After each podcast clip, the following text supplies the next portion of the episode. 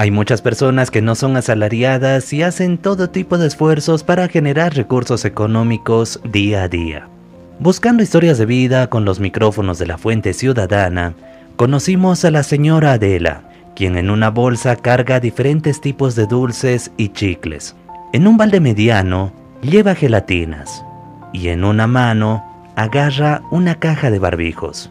Ella todos los días va a la esquina de la unidad educativa San Antonio en la zona sur para vender lo mencionado y que no le falte nada a sus cinco nietos, de los cuales ahora se hace cargo con su hijo, porque la nuera de la noche a la mañana los dejó. Su mamá me ha desabandonado con cinco aguas, no puedo hacer nada.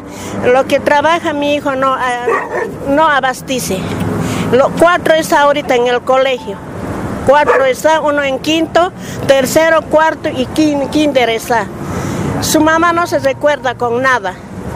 El 20 de agosto se ha perdido. Su hijo es taxista.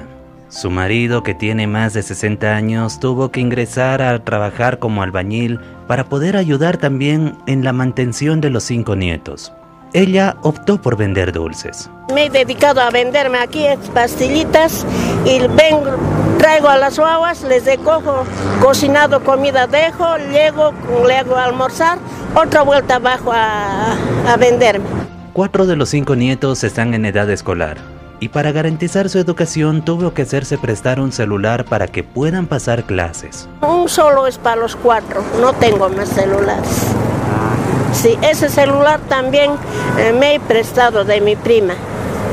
Quiero que me ayuden para comprar tarjeta con dinerito, así. Para adquirir un celular, o por lo menos hacerse conectar Wi-Fi, no le alcanza la economía. Para hacer poner eso, no tengo plata.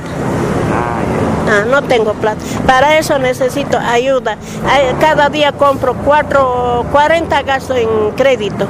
El comprar megas por un valor de 40 bolivianos todos los días para que sus nietos puedan estudiar no es la única preocupación, porque también hay otras necesidades, la alimentación, la salud y demás. No sé qué voy a hacer, no sé, a veces me falta otro, otro, otro, otro me falta, otra cosa, otra cosa me falta.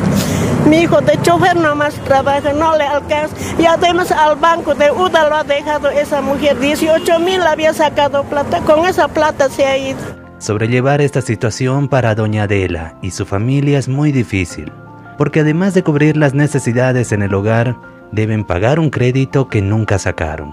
Pero están ahí, figuran ellos.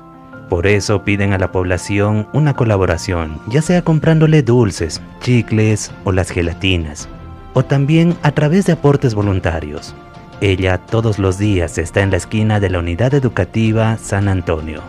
Para la Fuente Ciudadana, Iván Camacho de Radio Canchaparlaspa, Herbol Cochabamba.